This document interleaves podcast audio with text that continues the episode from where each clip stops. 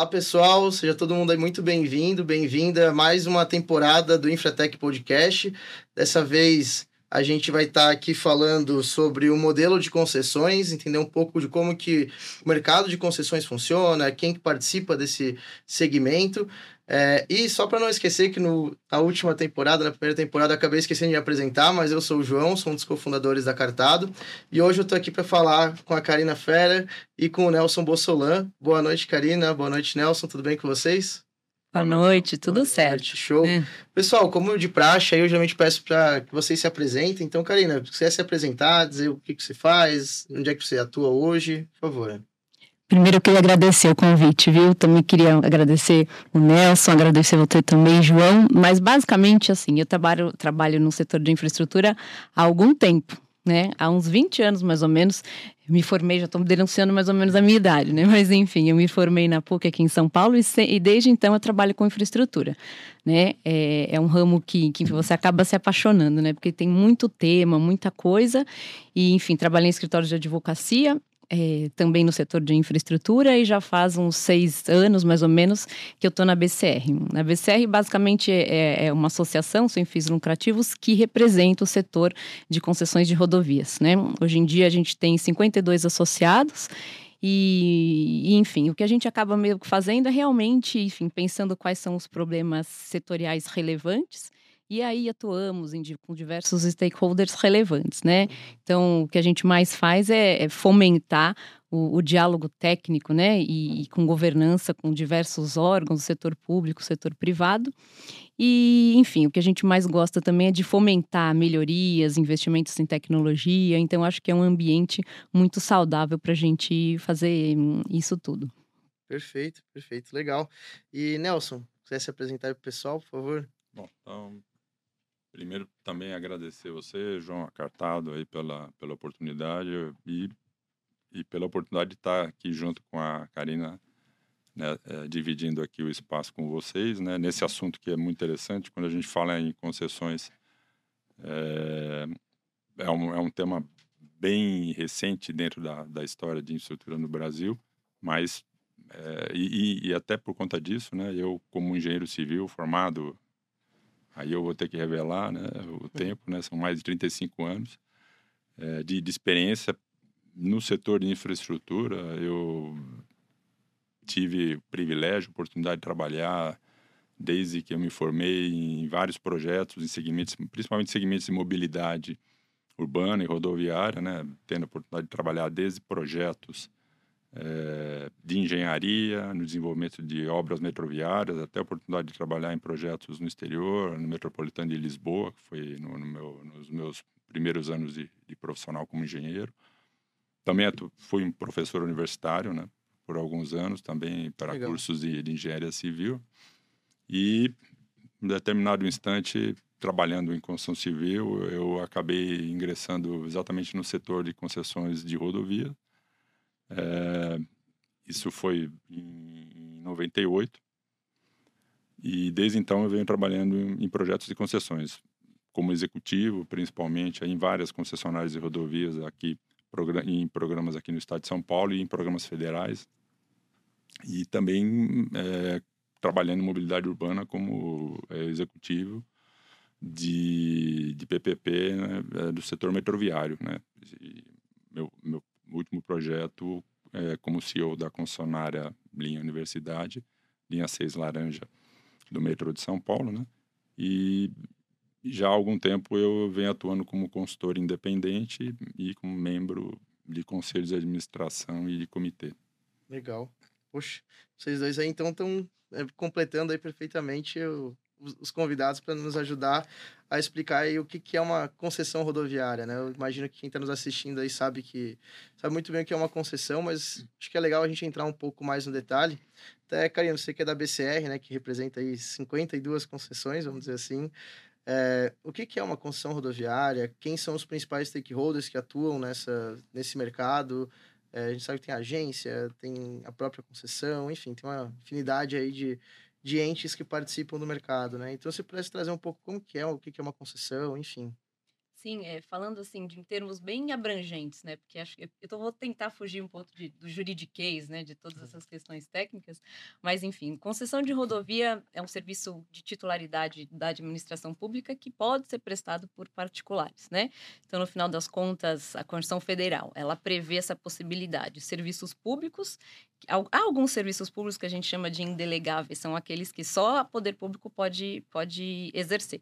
E um, exemplo emblemático é de segurança, né? A gente não pode é, conceder o serviço de segurança à, à, entidade particular. Existem outros que são possíveis de serem é, transferidos, tais como o de rodovias, de telefonia, né, de telecomunicação, saneamento.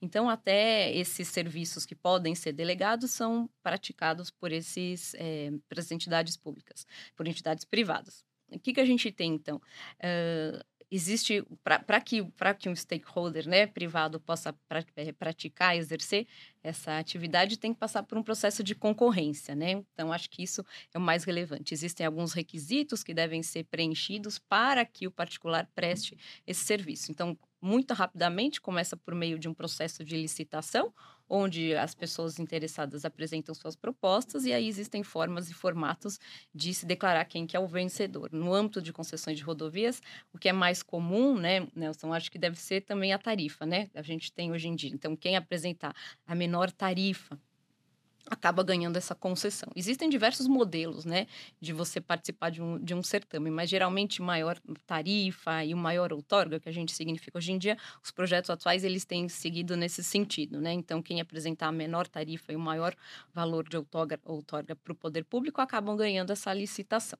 Então, simples, basicamente é assim que se inicia um processo, né, de concessão e de rodovia especificamente. O que, que acontece? Então, esse stakeholder que ganhou a licitação, ele passa a prestar os serviços de operação de rodovias, de segurança viária, é, de, de eventuais conservação de, de, de, obras, construção de pontes, de obras de artes especiais. Então, toda essa questão é, de, de prestação do serviço público em si é prestado pelo particular. Então, é, como que isso é prestado? Por meio de uma SPE, chama Sociedade de Propósito Específico. É criada uma sociedade que é, pra, unicamente pra com a finalidade de prestar esse serviço. E uma com contrato de, de concessão de rodovia costuma durar décadas, né? geralmente de 30 anos. Então, durante todo esse processo, a gente tem interação com diversos stakeholders. Então, é, só até para tentando é, é, completar aqui para você a sua pergunta, existem agências reguladoras. Assim, o principal stakeholder é a a, a, SPE, né, a concessionária, e a administração pública, que é detentora desse serviço. Então, é, existem também outras entidades que, que permeiam toda essa relação. As agências reguladoras, que são basicamente aquelas agências que fiscalizam se a concessionária está prestando o serviço de forma adequada. Uh, e não só fiscalizam, como também ajudam a regular o setor. Isso é algo muito importante que é, pra, que é, que é exercido pelas agências reguladoras. Existem é, questões que, que devem ser reguladas, não por meio de lei, nem por meio de outra forma do ato legislativo, então a concessionária acaba regulamentando as atividades.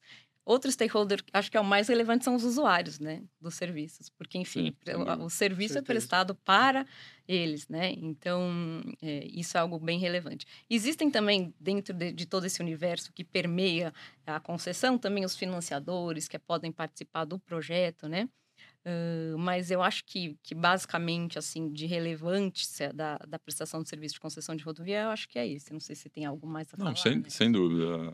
Eu acho que você você abraçou todos os, os, os stakeholders envolvidos dentro do, do, que é a concessão. Eu acho que é até importante trazer também essa questão, João, é, do porquê da concessão. Eu acho que é sempre bom lembrar que o, nós estamos falando de um determinado segmento da, da infraestrutura né, do país e se a gente voltar no tempo, uh, o Brasil nos anos 50, 60 70, né? Ele, ele, ele tinha um projeto nacional de, de desenvolvimento muito focado no, no num desenvolvimento nacionalista, né? então numa estrutura de Estado é, bancando toda essa estrutura. E, e, esse modelo ele foi ao limite é, nos anos 60 e principalmente nos anos 70. É, só que isso teve um custo, né? Você promovendo esse desenvolvimento de infraestrutura bancado pelo Estado, criou é, empresas estatais, é, ou melhor, é, culminou com empresas do Estado, estatais, né, muito endividadas, né, e sem capacidade de dar continuidade. E por quê? Porque houve uma necessidade de, de, de capital estrangeiro para poder bancar toda essa estrutura do Estado, né? E, e, as estatais já estavam muito endividadas, o modelo praticamente havia se esgotado, né? E com uma dívida é, internacional muito alta, né? E isso culminou é, com o que a gente chama, né, na, na, década de 80, como uma década perdida, que foi exatamente quando, é, sem capacidade de investimento, né? O país viveu vários é, problemas é, do ponto de vista econômico, com vários planos econômicos, inflação é, atingindo patamares altíssimos, né? E, em paralelo a tudo isso, né, o que estava acontecendo? Né? Na, na Europa, com o, a, uma linha é, política, econômica neoliberal, estava, ao contrário, fazendo com que a, isso iniciado, isso levado a cabo principalmente pela Inglaterra, né? Reino Unido, é, de colocar para o privado a, esses serviços que a Karina citou, né? De, e que ele poderia desenvolver tudo isso com mais eficiência, com menor custo, é, com todo o seu expertise né, é, na, na, na, operação, na agilidade dos negócios. Né? E isso, é, é para poder, inclusive, é, é, né, cruzar o Atlântico aí e chegar ao Brasil exatamente por uma questão até de, de ser uma forma de se cumprir, se honrar com esses compromissos internacionais que o Brasil tinha, né? Ele acabou sendo levado adiante e você teve já no final dos anos 80, né, um primeiro decreto onde o DNR, antigo DNR, na verdade que hoje é o DENIT, né, ele já tinha essa possibilidade de conceder serviços. E daí para frente, a coisa caminhou de uma forma célere. Então, nós temos um primeiro contrato de concessão com ente privado que é em 94 a Ponte Rio-Niterói, 95 a Dutra, citando aí alguns casos, na né? rodovia Dutra que liga São Paulo e Rio de Janeiro, Ponte Rio-Niterói. Acho que uma das primeiras foi lá em Floripa, inclusive, né? Sim, exatamente. É. Teve continu continuidade. continuidade Exato, mas... Sim. bem lembrado. É. E, e de lá para cá, o que aconteceu foi que é, você viu é, a eficiência dessa sessão né, dessa concessão para empresas privadas, né? E aí tem que se deixar muito claro que nessa, na concessão, você o, o bem público, a rodovia, citando aí, ela é pública. Na verdade, ela permanece ainda como patrimônio público. Né? Só que a, a, a, iniciativa privada está temporariamente dentro de um período de um contrato que a Karina colocou bem, né, fazendo a operação a, a, a gestão, administração, investimentos, manutenção, né? Mas o bem continua sendo público. Por quê? Porque ao final desse contrato de concessão, esse bem ele, ele, ele acaba voltando né, à, à gestão do, do poder público. Né? E para poder, inclusive, situar, colocar isso de maneira, hoje, colocando no, do aspecto é, relacionado às concessões rodoviárias, né? São 52 concessionárias associadas à BCR, a qual a, a, a representa como diretora jurídica, né? mas é, no país hoje esse número chega até 74, 76 é, concessionárias, né? Você tem federais, estaduais, né? e é um número abrangente. Então, nós estamos falando aí de, um, de uma extensão de 27, 26, 27 mil quilômetros de rodovias concessionadas no país. Você perguntar, falar, ah, mas esse é, é um número grande, pequeno? Só para você ter uma ideia, a, a malha rodoviária do Brasil é da ordem de 220 mil quilômetros. Mas eu estou me referindo à, à malha rodoviária pavimentada. Pavimentada. Pavimentada, pavimentada. E aí, só para você ter uma ideia, isso então esses 26, 27 mil quilômetros de, de rodovia sob concessão representam aí um pouco mais de 12, 13% das rodovias pavimentadas. Então, ainda tem um, uma quantidade muito grande. Olhando para a extensão né, no nosso território, é, em comparação, por exemplo, com os Estados Unidos, que tem uma dimensão muito parecida, né? É, se nós temos 220 mil quilômetros aqui, os Estados Unidos, em contrapartida, tem quase 4 milhões de quilômetros, né? Então, se você falar é, proporcionalmente a, ao território é, de cada país, que são muito próximos, né? Nós ainda estamos muito distante, né, de ter um, um, uma, uma malha rodoviária que realmente atenda todo o país. Né? Esse acho que é um ponto importante. E colocando isso que, que a Karina falou dos stakeholders, nós temos aí os, os, os investidores que ela colocou muito bem, os acionistas também, né? é, que são é, esse ente privado, né, que entra no negócio para participar realmente, para oferecer para a população né, é, um serviço é, adequado, coisa que o Estado já não conseguia fazer, como eu acabei de falar, né, já não tinha capacidade de fazer novos investimentos. E, desde então, nesses 25 anos, só para se ter uma ordem de grandeza do que nós estamos falando, foram mais 250 bilhões de reais em investimento nas rodovias concessionadas. Né? Então, esse é um número muito expressivo, né? considerando o, o, o, que isso, comparado com o PIB brasileiro, está representando 2,6%, quase 3% do PIB. Claro, eu comparo 25 anos, mas você vê o, o montante.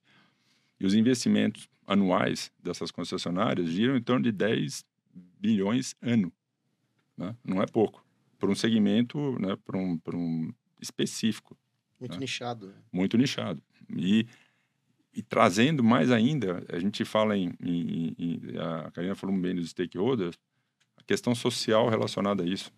São 50, mais de 50 mil empregos ano que trabalham efetivamente nessas atividades. Né? Não, não são empregos temporários. Né? Uhum. Eles são empregos é, fixos e que têm um período. Né? É, assim, é muito interessante ver que você tem essa quantidade de pessoas trabalhando para atender.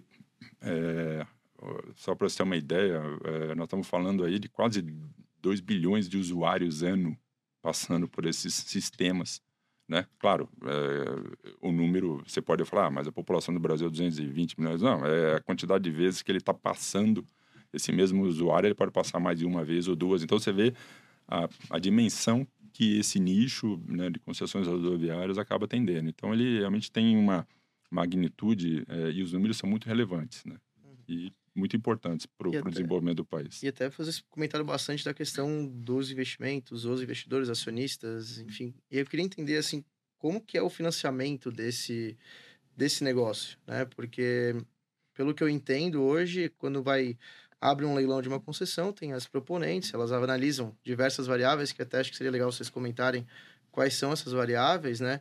Mas a gente vê é, que o mercado em si não existe só um tipo de empresa, um tipo de fundo que atua, né? São diversos fundos, fundo, fundo nacional, fundo estrangeiro, empresa nacional, empresa estrangeira, que acaba atuando aí no setor. E como que funciona o financiamento desse negócio? É um negócio de 30 anos, que injeta uma grana é, ferrenha ali, né? No, a parte da outorga que você comentou, com redução de tarifa ali, uma disputa de, de gigantes, né? Interesse para reduzir a tarifa. É, e ao longo de 30 anos fazendo muito investimento, como até você comentou aí, é, na casa de 10 bilhões por ano, né? Isso, exatamente. No mercado é. inteiro. Sim, sim. Então, como que é essa parte do financiamento disso? Quem são, ou enfim, como é que funciona é, os, os investimentos nesse setor?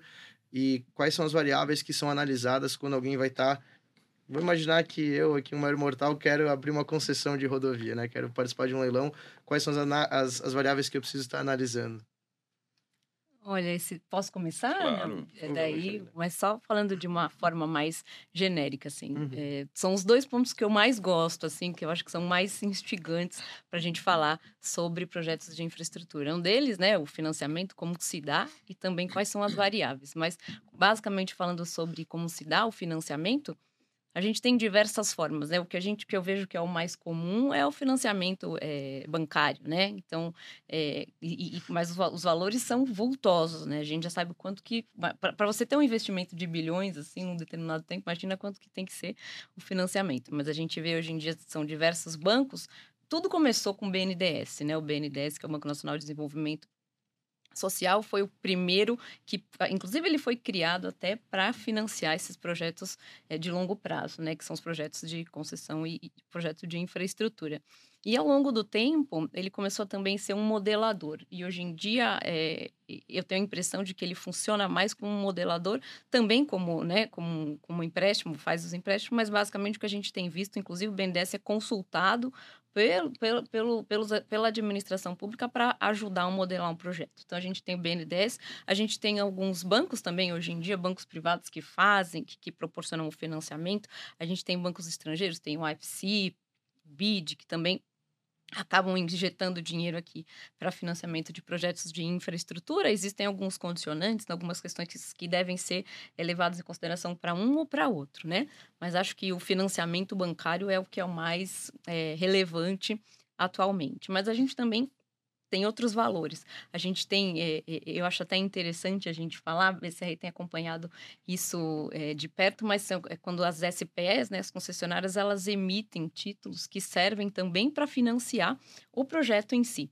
Então, a gente tem aquela emissão, hoje em dia se tem falado muito, as debêntures de infraestrutura, né? A concessionária emite essa debênture, que é um título que é emitido no mercado e, é, enfim, que, que, quem tem interesse adquire e aí isso serve com esse dinheiro, ele que é injetado na companhia, eles, eles financiam então as atividades. E a gente tem, como você bem falou, João, tem os fundos de investimento que também entraram nesse mercado. Hoje em dia a gente tem grandes fundos de investimento em infraestrutura que acabam, de uma certa forma, também é, injetando dinheiro para que o serviço e seja prestado e que, que a, a concessionária possa prestar o, o, o, seu serviço. Mas o que eu acho que é muito interessante, como eu te disse, do Project Finance, só um, um breve adendo aqui, a gente vê que, que, que é, é, muito simples se a gente for pensar qual que é o objetivo, então, do Project Finance. O fluxo de caixa paga o dinheiro que foi investido. Tem muito mais coisas que o Nelson vai saber até melhor me falar quais são todos, o que está permeando essa questão, né? Mas no final de, da, das contas, enfim, o, o, fluxo de caixa do, do, projeto acaba pagando, né? O valor é, financiado, o valor que foi emprestado, mas existem algumas nuances, né? Enfim, é, existe é, todo esse projeto a gente tem seguradoras que acabam participando desse Project Finance, né? Então a gente tem também diversas é, situações que o fluxo, o Project Finance, é, se a gente for pensar assim na lógica é muito simples, o, o, valor que eu recebo paga, mas tem muitas nuances que são super interessantes. Eu acho que é um tema muito muito é, diversificado que vale a pena até a gente falar. Outro tema que você me perguntou também, o que, que é levado em consideração para que, enfim, um licitante pretenda é, elaborar o seu projeto e é, apresentar a sua proposta. A gente tem, primeiro, que eu acho que você também vai saber falar melhor do que eu, Nelson, mas é o tráfego, né? Análise uhum. de tráfego. Então, a gente faz, uma, faz análise e, e, tem projetos de diversos, tem diversos. Tem de mil quilômetros de concessão, outros trechos menores, mas esse é, é avaliado. Então, o tráfego é, outra coisa que também é avaliada são as obras que são necessárias, né, para que o que o projeto funcione e para que, enfim, a, a, concessionária consiga executar o que está previsto. É, outra que eu acho que é a mais relevante atualmente, que é a análise de risco. É, análise de risco é um assunto do momento. Existem diversos riscos. É, pensa só, uma, na verdade, o maior risco, a maior incerteza é o prazo, né? Em 30 anos, o que pode acontecer. É, mas é, o que a gente tem visto hoje em dia é uma discussão muito grande, inclusive que leva alguns stakeholders a não apresentar propostas. É, são os riscos que são envolvidos dentro, do, dentro de um projeto, né? Então, a gente tem riscos de demanda, que a gente fala, né? Que é o risco, enfim, a gente tem lá é, no, na modelagem apresentada pelo poder público, a gente tem lá qual que é uma demanda, né? E aí, às vezes, a, a concessionária está tá contando com essa demanda e, e, e, acaba acontecendo outras questões que, que enfim, que retiram. Uma, um grande exemplo disso é o Covid, né? Quando o Covid chegou, é, a demanda. Pensa só, né? Algumas estradas, é, circulação foi interrompida e caiu muito a demanda. Então, era o risco que não havia nem sido precificado. É algo que, que alguns stakeholders, algum é, poder público, alguns deles, né, acabaram já equacionando e reequilibrando o contrato. Mas voltando aqui, quais são então todas as, as análises? E execução, é, quais são as obras que são que, devem ser levadas em consideração. E acho que é mais ou menos esses são os principais pontos. E, e, e, só um exemplo que a gente pensou aqui agora, que eu queria um exemplo prático, teve a, agora a licitação da rodovia da 381, né, que a gente chama. Uhum. E não houve pr propostas, né? E por que que acho que acabou acontecendo? A questão do risco né? O risco para você se analisar, para ser analisado, tem que ser levado em consideração diversos aspectos. A 381 é uma rodovia que demanda investimento, é uma rodovia perigosa e existem diversos riscos envolvidos que eu acho que o setor privado acabou entendendo que deveria ser maturado para se pensar que, que, que seria ser o que, que seria ser levado, deveria ser levado em consideração. Risco climático é outro que me veio aqui também agora. A gente lembra é, o que aconteceu no litoral norte, né? Enfim, uhum. a gente nunca ninguém imaginava que aquele índice de chuva viria e aí enfim, aconteceu toda aquela coisa foi muito triste. Mas é algo que também é, tem que ser levado em consideração. Risco cambial, me lembrei agora também que a gente vê, né? Até tem alguns projetos que preveem um RED para isso. Mas é algo que também, para você, só para você pensar nesse, nessa cesta de riscos, existem diversos, né? Uh, mas acho que esses são os principais pontos, né, que eu entendo que são relevantes, que são levados em consideração quando o particular vai fazer a sua proposta. Uhum. Olha, acho que a Karina resumiu bem. É, você fala da questão do, do, do financiamento do, desses projetos, João. É, a gente estava comentando sobre essa questão da, da, da, da incapacidade do poder público em, em, em, bancar e financiar isso, isso aí, porque se você for olhar, é, falando de números, né, quando você fala em, em, união, a receita líquida é, da União, é, nós estamos falando aí 1,8 trilhão. Só que as despesas, somando serviços, o funcionalismo, né, isso também é, representa 75% desse valor. Né? O, o Estado, ele, ele tem uma dívida, né? porque ele, na verdade, para poder é, é, andar ali, ele, ele, ele precisa captar recursos também no mercado financeiro, como qualquer outro, e ele, essa dívida está da ordem de, de, de 5 trilhões e isso tem um juros da ordem de 500, 500, 600 bilhões. Então, se você faz a soma, você vê que ela não fecha uma receita com despesas, né? Soma-se a isso a questão da necessidade de investir. Né? Aí, infraestrutura, como, como a Karen estava falando, a, a necessidade de investimento em infraestrutura, de maneira geral, não somente é, rodovias, mas aeroportos, telecomunicação, saneamento, né? Exigiriam, né, em números aí de que as empresas é, da área econômica citam, de pelo menos 400 bilhões ano. O Estado não consegue fazer isso, é, ele não consegue investir nem metade né, disso. E aí, o que acontece? Né? A, a iniciativa privada, nesse ponto, ela consegue suprir essa deficiência.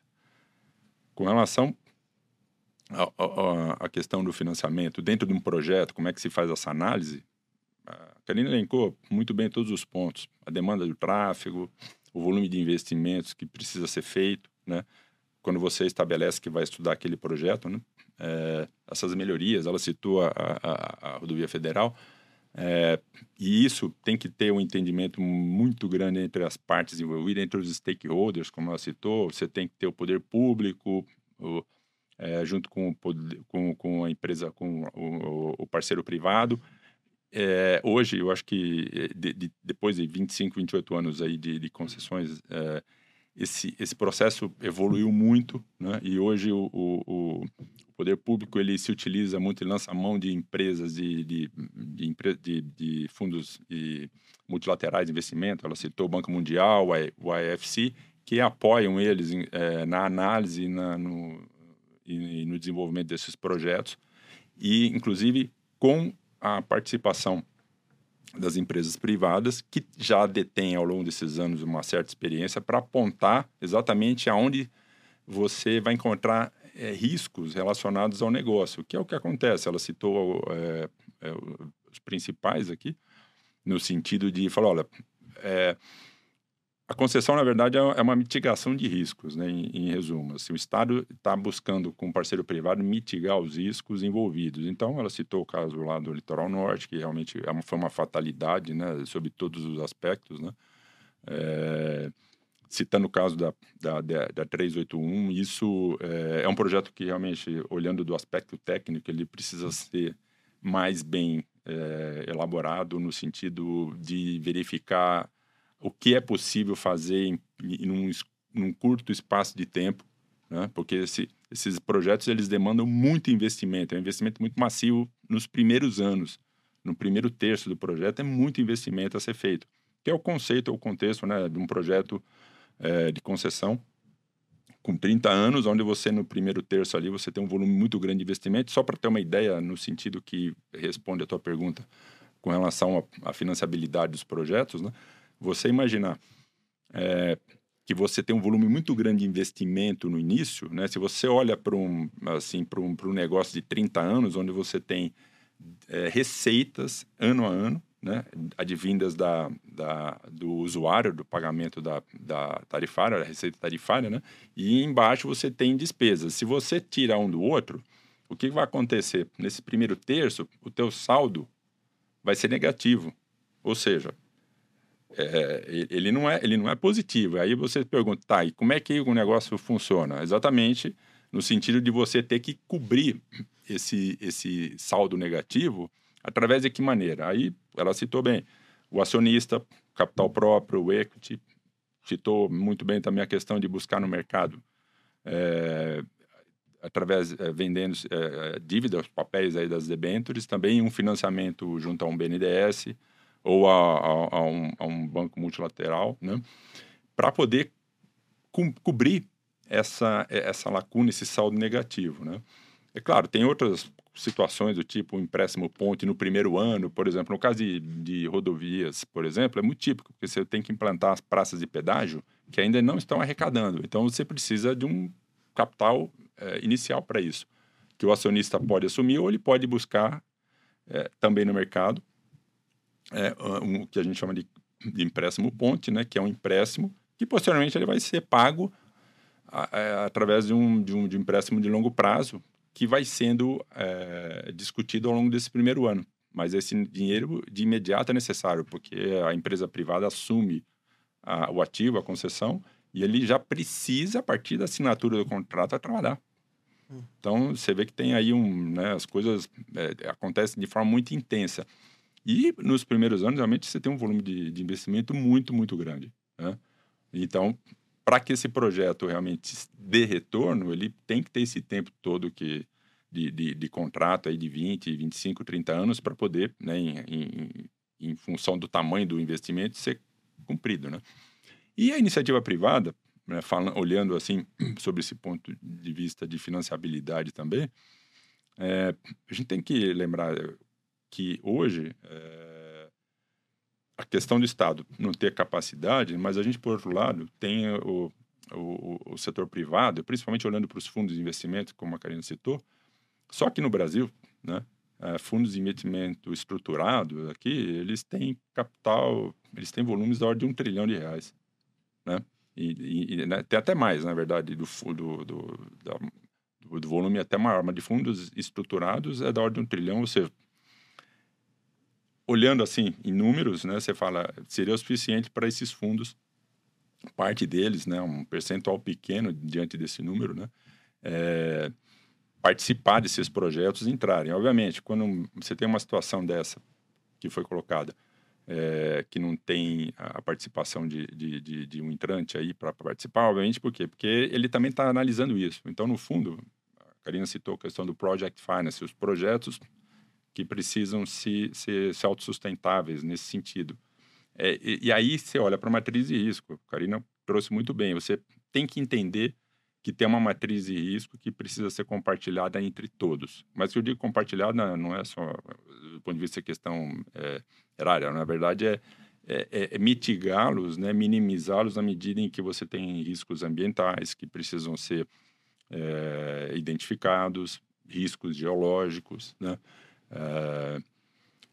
Situação totalmente extemporânea que foi a questão da, da pandemia, mas isso também é um risco que os contratos de concessão acabam prevendo na medida em que você tem a possibilidade de fazer reequilíbrios, né? Que também é uma outra forma de mitigar riscos, né? Na medida em que você é, tem a possibilidade de entender, olha, isso é uma, é uma, é uma situação que não estava prevista no contrato, então, e, e nem a empresa privada, nem, nem, a, nem, o parceiro privado, nem o, o público teriam como identificar isso. Então, tem formas, inclusive, de fazer esse reequilíbrio. Então, você vê que tem uma, tem uma, tem uma, tem toda uma engenharia econômica por trás disso tudo e que faz, de certa maneira, tudo isso que, que a gente está colocando assim, realmente ser bastante desafiador, né? Porque você está falando também na necessidade de promover os investimentos, né? Porque eu citei o caso aí da, de você ter num, num segmento, num nicho, mais de 50 mil pessoas trabalhando, né? Aí, é, mas você, eu não estou falando do, do, benefício que isso causa do ponto de vista econômico para o país, né? Você tem uma estrada bem cuidada, uma linha de metrô, um aeroporto, você está promovendo indução de crescimento e de desenvolvimento. Né? Então, ah, é, é, impossível você dissociar uma produção interna bruta de um país se você não tiver uma, um investimento em infraestrutura é, necessário. Só para ter uma ideia, eu citei o caso de investimento do Brasil, os 200 bilhões anos aí, que, que são insuficientes, isso representa, é, não chega, 2% do PIB. Você vê, é, vamos falar, China, 6%, né? Eu, né, estou trazendo números aí, obviamente, mas é, é para se ter uma para ideia, né? E, e, já foi maior, né? Da China, no caso, né? Não precisa, a gente viu anos anteriores aí o que, que isso significou, né? Do ponto de vista de, de benefício socioeconômico para o país, né? E aí o Brasil, é, eu acho que nessa linha, para ele poder atingir é, o mesmo patamar das 20 maiores economias, é, dos 20 maiores países é, nesse sentido, ele tem um caminho muito longo ainda a ser traçado, é, a ser é, trilhado e, e, e muito disso passa por infraestrutura. Né? Então, acho que é um ponto. Sabe que só queria claro, complementar que eu acho, é, assim, para materializar, né, todas essas considerações é, do Nelson, a gente criou na BCR, chama o índice ABCR+. Isso materializa exatamente quais são os investimentos que são feitos pelas concessionárias de rodovias. Tem até no nosso site. Então, o que, que acontece? A gente criou alguns indicadores que mostram quais são os benefícios efetivos das rodovias concedidas. Então, mensalmente, as concessionárias vão lá e colocam quais, são, quais foram os números é, de acidentes que foram atendidos, os números é, até de, de, de eventos climáticos que foram, é, que, que, foram solucionados pelas concessionárias, é, guinchos utilizados, é, atendimento médico hospitalar e, e índice de, revege, de, revegetação, né, que eles que costumam fazer, porque a gente vê várias áreas destruídas que daí são reflorestadas pelas concessionárias. Então, se você tiver oportunidade e curiosidade, lá a gente tem as informações que são materializadas, né, de, de, de acordo com esses exemplos que você deu. Como é que chama? Índice? Índice ABCR+. Se colocar isso no Google, o pessoal consegue encontrar. A gente consegue encontrar. Índice ABCR+. É, índice ABCR+. E lá a gente tem Depois a gente dados. deixa também no link do episódio, o pessoal dá uma olhada aí nesse ah, Olha, eu, tá eu, sou, eu sou usuário do, do índice e eu posso é, ratificar o que, que a Karina está colocando, porque ele, ele ele é setorizado por estado, é. né, é, por tipo de veículo leve, pesado, e ele tem uma correlação direta com a produção é, interna bruta do país. Assim, você é, vê materializado ali a, exatamente a, a, o, o, os efeitos de que cada, cada moda, tipo de veículo tá, é, tem dentro do, da composição da produção interna de cada estado e no, no global é, para o país. E, e, ele é utilizado hoje, né? Ele foi uma referência, a BCR, quando lançou isso, né? Com a, eu, eu vou até fazer uma propaganda aqui da Tendências Consultoria, que foi a empresa que é. Né, é, trouxe essa proposta aí, a, a BCR abraçou isso. É, é, um índice que é muito utilizado é, dentro das análises é, econômicas que se fazem, principalmente numa análise de, de projetos desse tipo é, voltado para o segmento rodoviário. Então foi uma, foi uma, é, uma, é muito, é muito bom, é, é realmente eu... E, e, assim, se a gente for pensar até em concessões rodoviárias, em rodovia no geral, a gente está falando de uma infinidade de dados, né? Então, sem dúvida, ali. sem dúvida. A gente comentou antes dos stakeholders, então a gente, se a gente for pensar o que cada stakeholder gera de dados, é começa a abrir um leque gigante. Então, legal, não conhecia, mas muito legal saber disso. Depois vou, vou dar uma pesquisada. Mas assim, ele pode, essa parte do, do, do índice, né? Ele pode ser usado para os projetos financiado, é, de financiadores. Sim, sim. Como também pode ser usado para começar a gerar dados gerais para a sociedade, né? Não só para para o mercado de concessões, mas também para a sociedade como um todo, né? E pessoal, vocês comentaram bastante da questão desse é, bate-papo entre, dizer assim, bate-papo, né? Entre a agência e a concessionária para poder fazer os reequilíbrios. E acho que até um pouco mais direcionado agora para ti, Karina, a parte dos conflitos, né? Como que, que, a, que as concessionárias, nem vou dizer as concessionárias, mas como que os players do mercado atuam é, e como que eles preveem ou calculam, né, na hora de fazer as, essas análises que a gente estava conversando, como que eles é, trazem essa questão dos conflitos, os, os, possíveis conflitos que podem estar existindo com a agência, se é um conflito não necessariamente ruim, né, mas vai existir um debate ali, é, e como que eles colocam isso dentro dos projetos é, financiadores, né? Mas esse é um ponto muito relevante que você trouxe, João. Como lidar com os conflitos setoriais, né? Eu acho que existem diversas hipóteses, né? Porque, na verdade, assim, pensa, é um projeto, uma concessão de décadas, os conflitos virão, questões é, não compatibilizadas virão, né? Então, assim, pensando aqui nos, nos exemplos é, mais emblemáticos que a gente pode dar.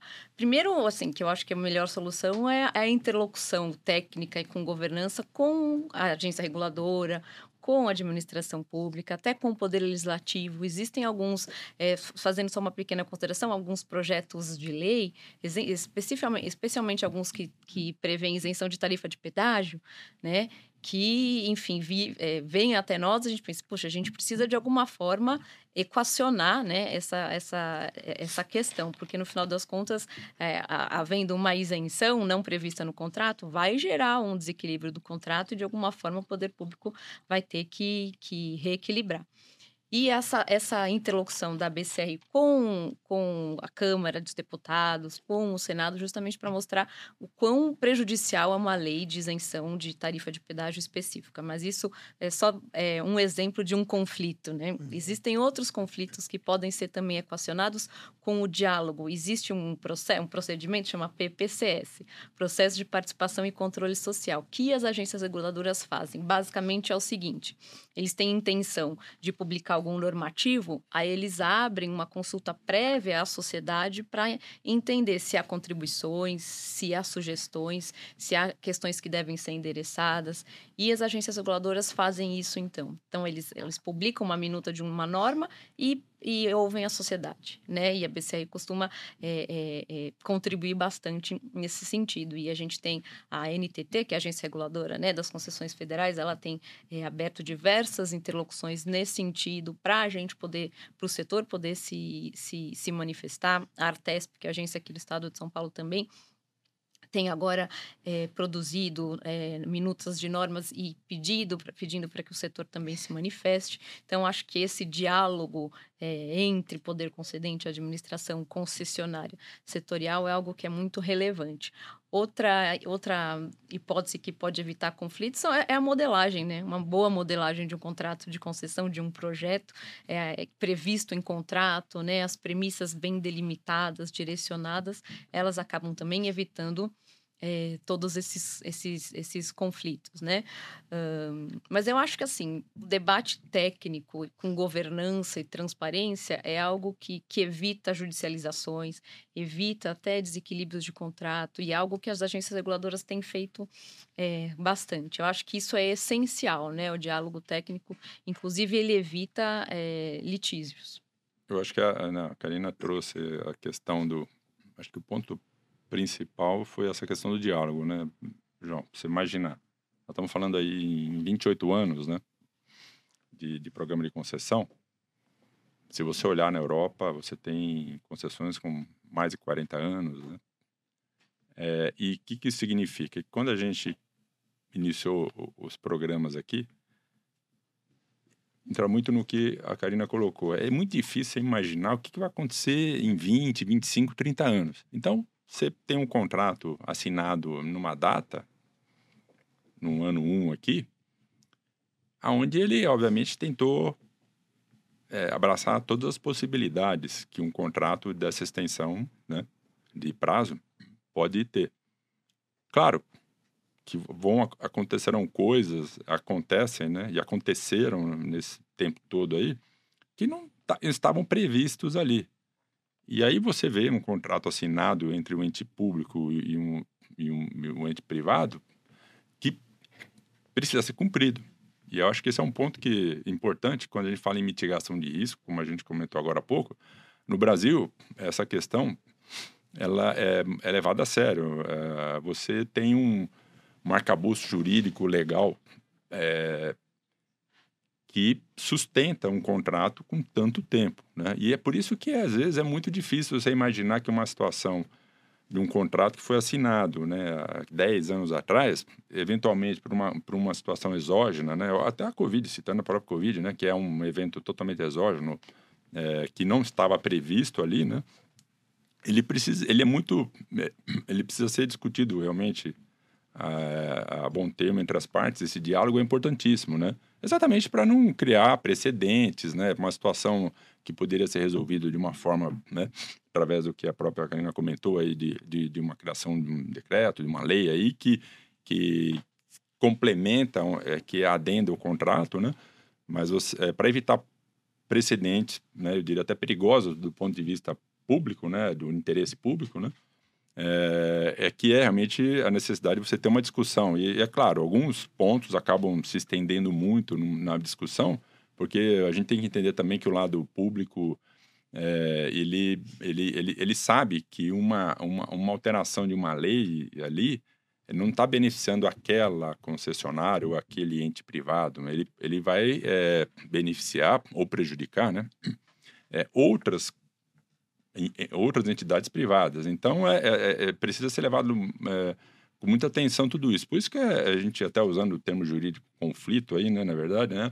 Mas essa discussão que a Karina trouxe é, é que tem que ser muito bem feita, com bom, bons debates técnicos, jurídicos, né, para poder chegar a bom termo.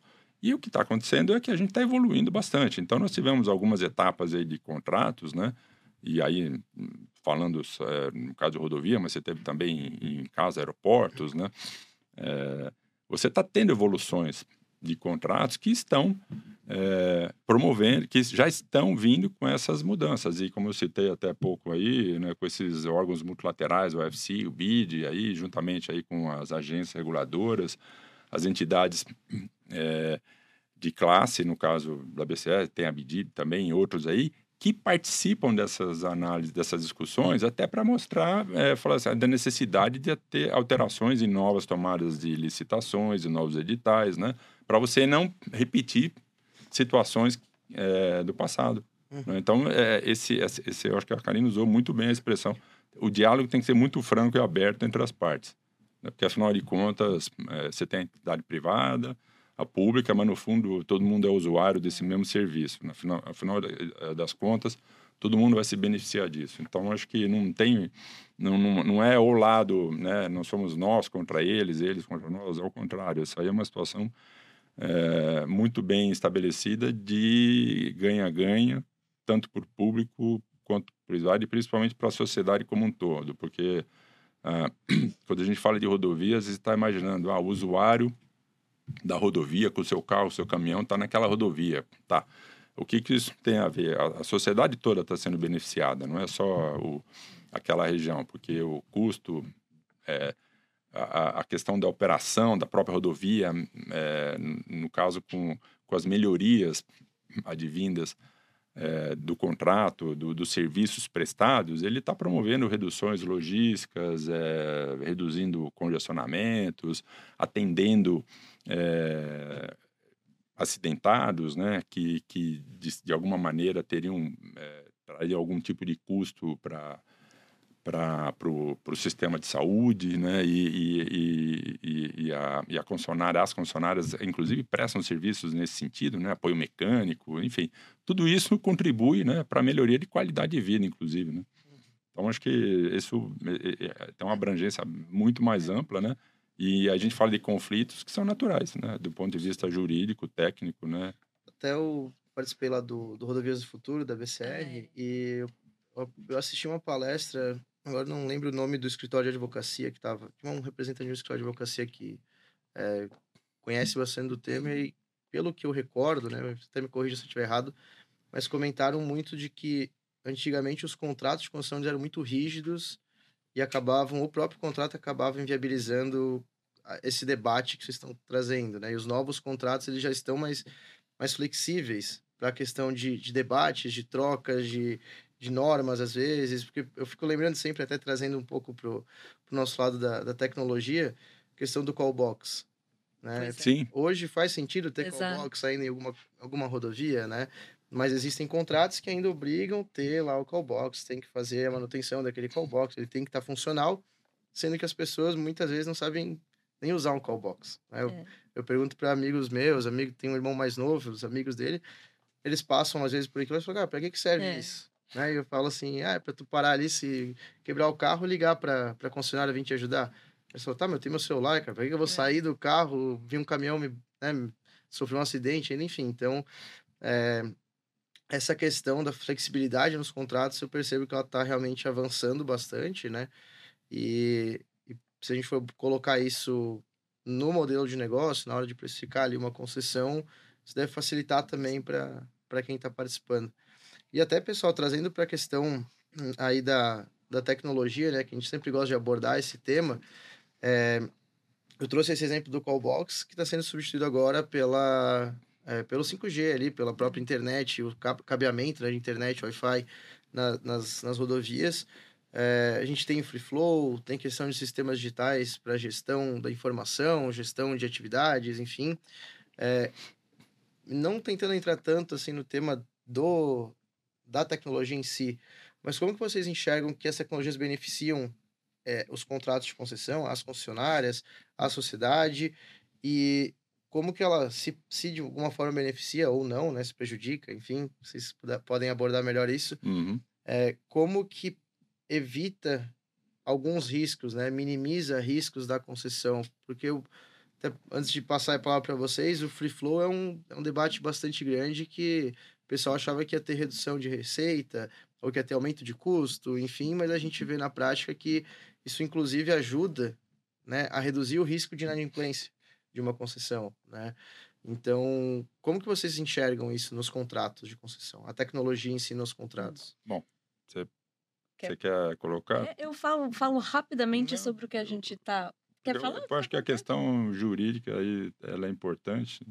É. Na questão do, dos conflitos aí que mais é, é, eu acho assim o que a gente a, a, tecnologia é uma realidade que se impõe não tem como né enfim eu acho que sempre vem para a melhoria do serviço a gente vê é, alguma, algum, alguns exemplos de, de, todos os exemplos de avanço da, da tecnologia que eu vejo realmente é o free flow né? A gente é, é, é, um, é, é, um modelo disruptivo de cobrança de pedágio. Né? A gente sabe hoje em dia, já há quanto tempo tem alguns contratos que vão ver, que venceram agora, né? Acho que um dos mais antigos é a, Ponte Rio-Niterói e a Nova Dutra, que agora é Rio-SP.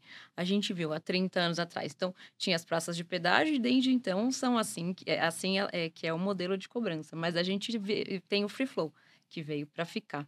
Então, é, a gente, assim, o que, o que envolve de melhoria é, assim, muita. A gente pensa, não tem mais aquelas praças físicas de pedágio. Então, as praças, não, assim, não sei se, se todo mundo tem familiaridade com o Free Flow, mas basicamente as praças de pedágio são retiradas, as físicas, aí a gente coloca aqueles pórticos com as câmeras é, inteligentes que acabam capturando a, a placa, uhum. né? É, a gente já tem a tecnologia avançada, inclusive a gente tem aqui na RioSP o primeiro modelo de free flow que foi implementado, já está tá em fase de teste. A gente chama sandbox regulatório, é algo bem hum. específico, mas basicamente o sandbox regulatório é um ambiente controlado para que se analise na prática se, se, a, a se, se, se, o projeto para de pé ou não, né? Esse nome eu ouvi bastante lá na, no evento da Rodovias Futuras. Exato, exato. Bastante. E, mas enfim, é isso. A gente está lá e o modelo está tá, tá sendo, tá, tá, tá sendo testado, Uhum. né? Existem algumas questões. A gente está ainda vendo como que o risco de inadimplência pode ser tratado ou não pode. Isso é algo que a gente ainda não tem definido, né? E o sandbox está aí pra, justamente para a gente analisar quais são os impactos e como que a gente pode regulá-los. Só antes do, do Nelson complementar, assim, eu até, Nelson, você como já foi executivo aí, né, da- de concessão, eu fui para o Chile em 2006, 2007, um bom tempo atrás de carro com meus pais, e naquela época já tinha a Free Flow, não sei se era o mesmo modelo, se era Free Flow, enfim, o que que era, é, mas qual que era a resistência do pessoal? Se era mais contrato? Era algum risco que gerava para o contrato da concessão, que, que acabou trazendo essa, vamos dizer assim, é, não vou dizer que uma tardia para chegar a isso aqui no Brasil, né? Mas Uhum. onde que no contrato, no modelo de negócio, isso gerava risco para as concessionárias? Olha, é, bom, você falou do Chile, aqui em São Paulo também, é, 2010, é, na- aqui no estado de São Paulo, já a Artesp já estava fazendo é, trabalhos nesse sentido, testes, né? É, tem concessionária que implantou isso, aqui tem outra concessionária também que implantou chamado ponto a ponto, né?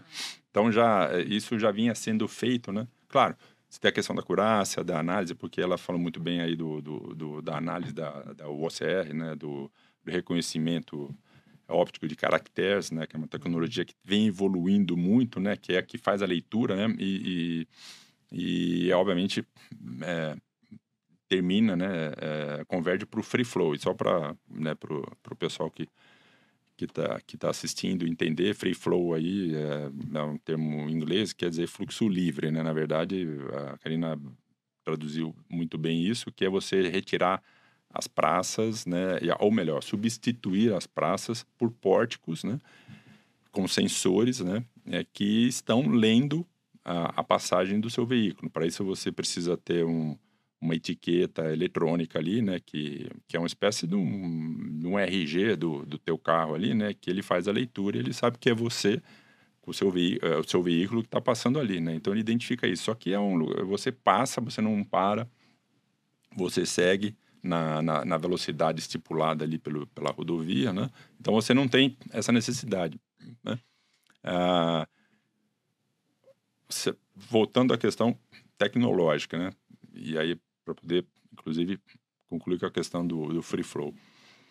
Sem dúvida, call box nos anos 80 teve, nós tivemos é, já tinha aqui em São Paulo, né, na, é, um, um testes sendo feitos com isso, né, é, as concessões no estado eu- e de maneira geral, né, falando aí do, dos- das, das concessões federais, já estavam usando essa tecnologia de você ter é, o, o call box, né, que é a caixa de chamada, o telefone, né, né, interligado, né, e eles espaçados a cada quilômetro, né, que é um totem ali onde você vai falar com um centro de controle operacional da concessionária que administra aquela rodovia e vai informar, né, que você teve uma pane mecânica, um problema e tudo mais. Então, para aquele período onde você não tinha o telefone celular, como você mesmo citou aí, dos do teus amigos aí, que nem sabe mais o que, é um call box, né?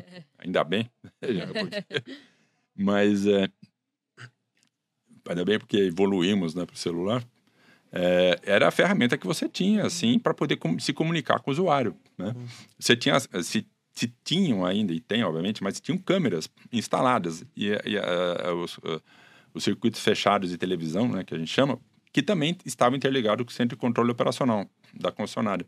E lá, ela, através da câmera, ela identificava, obviamente, essas câmeras, elas não tinham uma cobertura visual de 100% da rodovia, né? Hoje, os novos contratos eh, vêm pedindo para que você tenha mais câmeras, né? Que, obviamente, as câmeras do passado também já não são mais as mesmas câmeras de hoje. No passado, você tinha uma, uma restrição até de capacidade de, de, de buscar imagens a, a mais longa distância. Hoje você tem câmeras é, muito mais eficientes também, né? E aí eu vou entrar numa outra questão também, é, de ser uma, de ser, serem ferramentas inteligentes, né? Não somente é, visualizar, mas você começa a, a, fazer essa transição. Os contratos que ela citou, é, que tinham lá, e você mesmo colocou na questão, né? Por que, que era difícil alterar? Porque era um contrato, como eu citei, essa questão do conflito. Estava no contrato que você precisava do call box. E você tem essa transição, essa, essa transição entre quem tem call box para quem está instalando Wi-Fi. E, e, o Wi-Fi hoje, todo mundo tem celular, você, né, obviamente, tem uma rede é, disponibilizada pela concessionária, né? Obviamente, quem vai utilizar isso, no, se tiver o passageiro, é o passageiro, não é o motorista, né? Porque senão ele vai estar infringindo a lei caso ele a, abra o celular enquanto ele está dirigindo. Ele teria que parar necessariamente, isso eu acho que é importante colocar, né? né do mesmo jeito que você parar num call box, né? né? Você tem que parar o carro, mas você está parando, você não precisa necessariamente, você pode parar onde você quiser, né? Porque você tem acesso à rede. Então você acessa, manda a tua informação, a solicitação que você quer para o CCO é atendido, enfim. E você tem é, isso hoje já é, integrado aos contratos novos. Então, é, já, é, já, já é uma evolução que já está sendo integrada aos contratos. Isso acaba acontecendo. Ah, ah, essa questão da inovação tecnológica aí é um ponto que a Karina conhece bem os contratos também estão evoluindo ainda, não evoluíram o suficiente, na medida em que você fala, olha, a concessionária, o ente privado, ele é responsável por fazer a, a atualização tecnológica. Mas você fala atualização tecnológica, é mais ou menos... Daqui 30 anos ainda. O que nós vamos esperar? Exatamente, exa exatamente. Você falou tudo. Assim, antes o celular era uma coisa para poucos. Imagina você falar a atualização tecnológica do, do, do celular. Né? O, o Callbox, por exemplo, né? migrou para um Wi-Fi.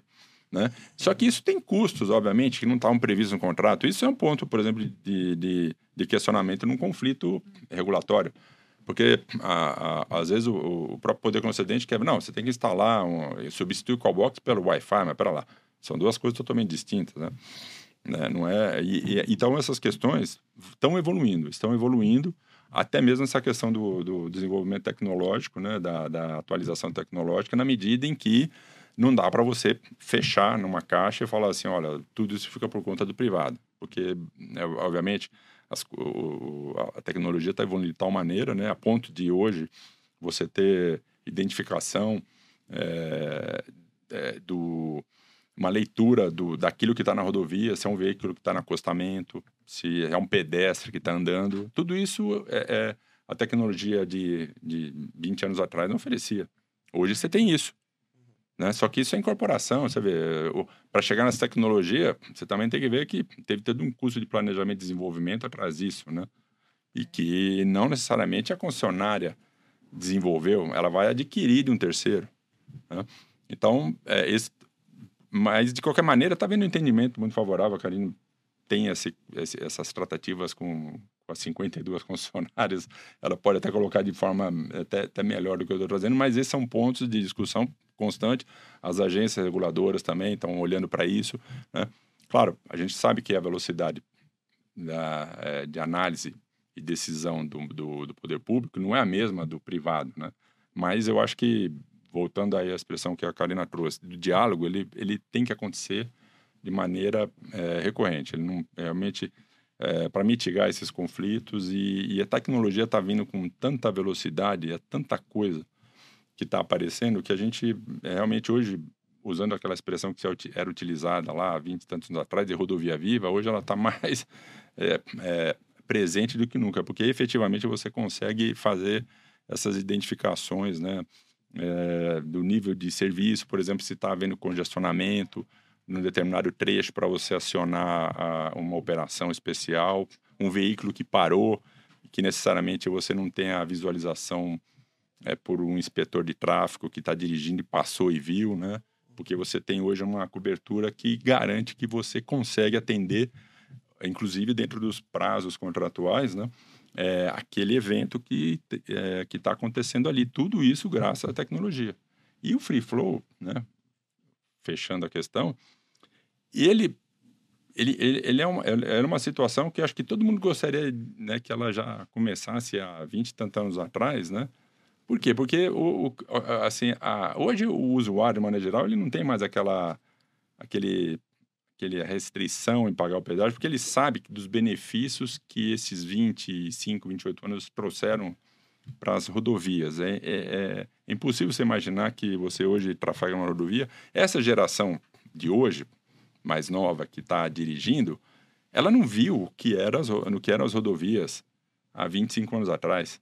Então, é, é difícil até hoje para ele entender é, por que está se pagando pedágio numa rodovia que está boa.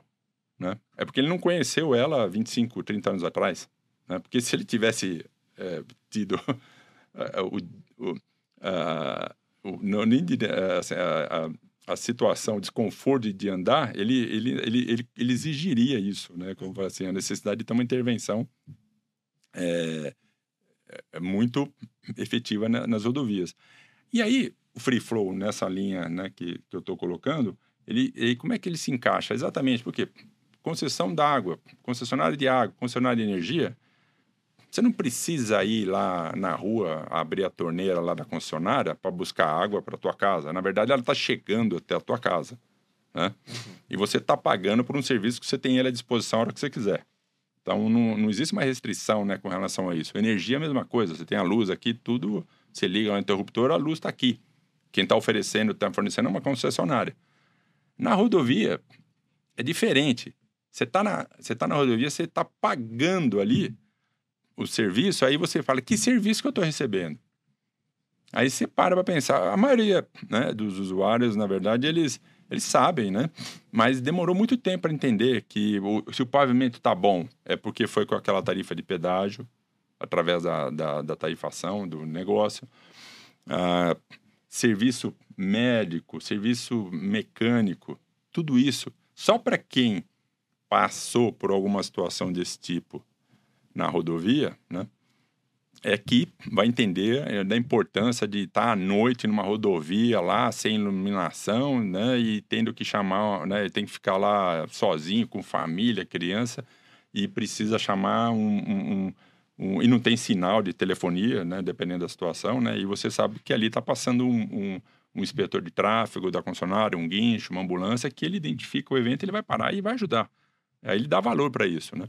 Aí para fechar a questão do free flow, ele acaba sendo, nesse sentido, bastante democrático, porque é, se você antes estava pagando por trechos, efetivamente, né, hoje você está pagando por quilômetro que você está rodando com o free flow.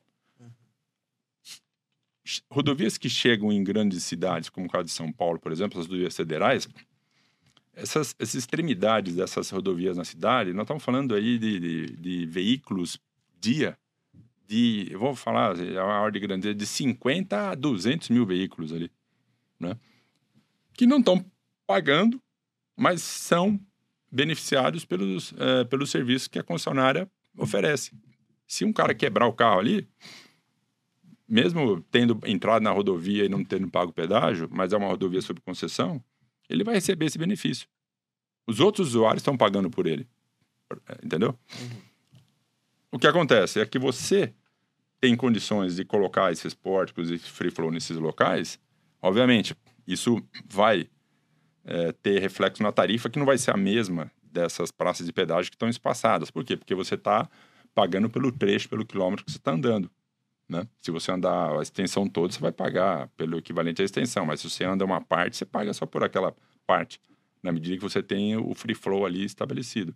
Então, isso também está, de certa maneira, democratizando a questão é, da tarifa, porque quem está pagando é quem está usando.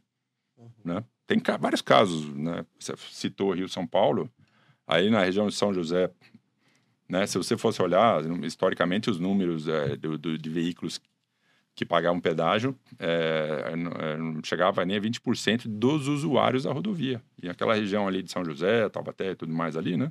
Você tem uma grande concentração, porque você tem um movimento local ali, diário, muito grande. Enfim, eu acho que o Free Flow, sem dúvida, é, vem atender anseios aí e a gente torce é, para que isso realmente é, siga adiante, que as outras concessionárias, novas concessionárias já estão substituindo, inclusive, praças que nem estava previsto no contrato lá no Sul. Eu posso citar até uma concessionária no Sul, recém, é, que recém começou o serviço, que está deixando de construir praça para implantar já o, o Free Flow para é, já começar a trabalhar com isso. E, como você citou, Rio, São Paulo do Rio, já tem a primeiro, primeiro pórtico aí, né? Já levando em conta essa, essa nova tecnologia. Então, acho que é uma questão de, com o tempo, os veículos terem, terem seus... Né? É, é, importante ter... Você tem vários stakeholders dentro do, do universo de usuários, né? Então, é importante saber que tem um período de maturação aí. Legal. Mas é essencial é, a tecnologia, inclusive de BI e dados, para uma melhor prestação de serviço, para aprimoramento, né? A gente tem visto isso bastante. Sim. É, toda essa parte de dados, inclusive ali do, do índice, né, o índice BCR, isso com certeza, por exemplo, o Free Flow também vai trazer dados para lá, provavelmente. Sim. É, sistemas digitais também vão trazer dados para isso. Então, a gente vê realmente esse avanço, né? Pessoal, a gente chegou aí no tempo, tá? Eu sei que quem está nos assistindo, até a gente estava comentando antes, é, provavelmente vai assistir isso em outro dia, de manhã, à tarde, enfim, mas a gente já está aqui bem tarde da noite. E tanto o Nelson quanto, quanto a Karina são palmeirenses. Hoje tem, tem jogo do Palmeiras aí, então o pessoal vai. Tô querendo saber, a gente já tem um resultado, não? Você já tem o um resultado? 0x0? 0x0. Então é campeão. Então é campeão. Então é campeão. Boa. Mas é isso, gente. É... Pessoal, obrigado por terem é, nos assistido. Karina, Nelson, obrigado mais uma vez aí por terem topado conversar com a gente. Eu aprendi demais. Eu acho que foi um dos episódios que eu mais fiquei quieto aqui ouvindo, aprendendo realmente. Esse é um assunto que, que a gente conhece, mas não entra tanto no detalhe, né? Isso deixa mais para o pessoal que está lá a fundo, realmente olhando para contrato, olhando para financiamento, enfim. Então, eu queria agradecer vocês e até para poder passar para o pessoal como é que eles podem estar tá buscando vocês aí nas redes, caso queiram mandar alguma pergunta, bater um papo com vocês em outro momento. Acho que talvez deixar o LinkedIn de vocês aí o pessoal. É, mas queria só agradecer, acho que foi excelente. Aprendi muito também aqui com esse nosso papo. É, a BCR também vai estar sempre à disposição, eu também vou estar sempre à disposição para auxiliar no que for necessário. Acho que a gente tem um caminho longo aí de discussão, é, de atualização e de aprimoramentos, mas acho que a gente está no caminho certo. Né? Mas, enfim. Ah, o meu LinkedIn acho que é Karina Lara Fera. Tem lá, acho que é fácil de achar e fico sempre à disposição de vocês e agradeço novamente aqui esse nosso bate-papo. Foi excelente. Obrigado, Karina. Obrigado.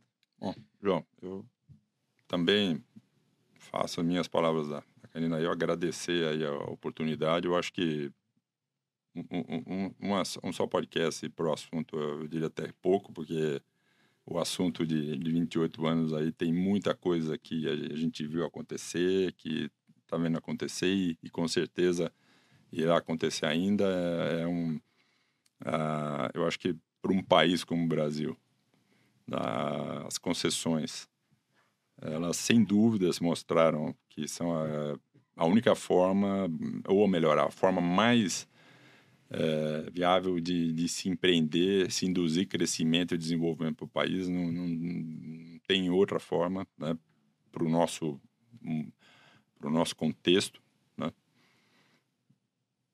político, econômico, social, né? E, e o Brasil, é, eu, eu acho que tem essa essa vantagem. É um país com muitas possibilidades, ainda muita coisa por fazer, né? muita coisa é, do ponto de vista de saneamento, infraestrutura é, rodoviária, aeroportuária, telecomunicações relacionada a, a, a tecnologia, né? E que precisa né, é, de muito investimento. Uhum. E, obviamente, como a gente comentou aqui, a, a, a, iniciativa privada ela tem uma importância muito grande nesse sentido. E eu falo iniciativa privada de maneira geral, né? não é só local, mas global, né? mundial. Né? E por conta dessa necessidade, eu acho que e de toda essa do que o país tem a oferecer, eu não tenho dúvidas que a gente está vendo aí muita é, muita coisa para acontecer para as futuras gerações que estão por vir também, por essa geração que está pagando pedágio, não está entendendo por quê, porque a rodovia está boa, né? Mas ele também vai saber que muita, muitas outras oportunidades também de trabalho, né, advindos desse programa de concessões é, virão. Então, a gente, tanto tempo trabalhando no segmento, a gente realmente é muito apaixonado. Né? É. Né? Só para quem gosta mesmo de permanecer tanto tempo no, no, no setor que realmente é, é, apaixonante. E agradecer mais uma vez aí e com relação a contatos aí que se queira fazer comigo, obviamente seguindo aí a, a linha da Karina, eu também tenho o meu contato na rede social profissional, Nelson Bossolan, eu acho que é mais fácil encontrar por aí também, né? Acho que o rosto também não, não mudou, né? O cabelo continuou o mesmo, então eu acho que vocês vão me encontrar através da fotografia de maneira bem prática, bem fácil. Legal. Bom, pessoal, é, obrigado para quem nos assistiu aí, obrigado. Não deixem de deixar ali o, o curtir no episódio, compartilhar isso com quem vocês acham que faz sentido. Realmente foi um conteúdo fantástico aí que a gente conversou hoje. É, e, pessoal, dá cartado para vocês encontrarem, é só ir lá no LinkedIn, Cartado Tecnologia, e no Instagram, é, cartado.com.br, vocês vão encontrar o nosso perfil também. Tá bom? É, Nelson, Karina, obrigado mais uma vez. Boa noite. Pessoal, boa noite aí para vocês. Valeu. Tchau, tchau. Boa noite, gente. Boa Obrigado. Noite,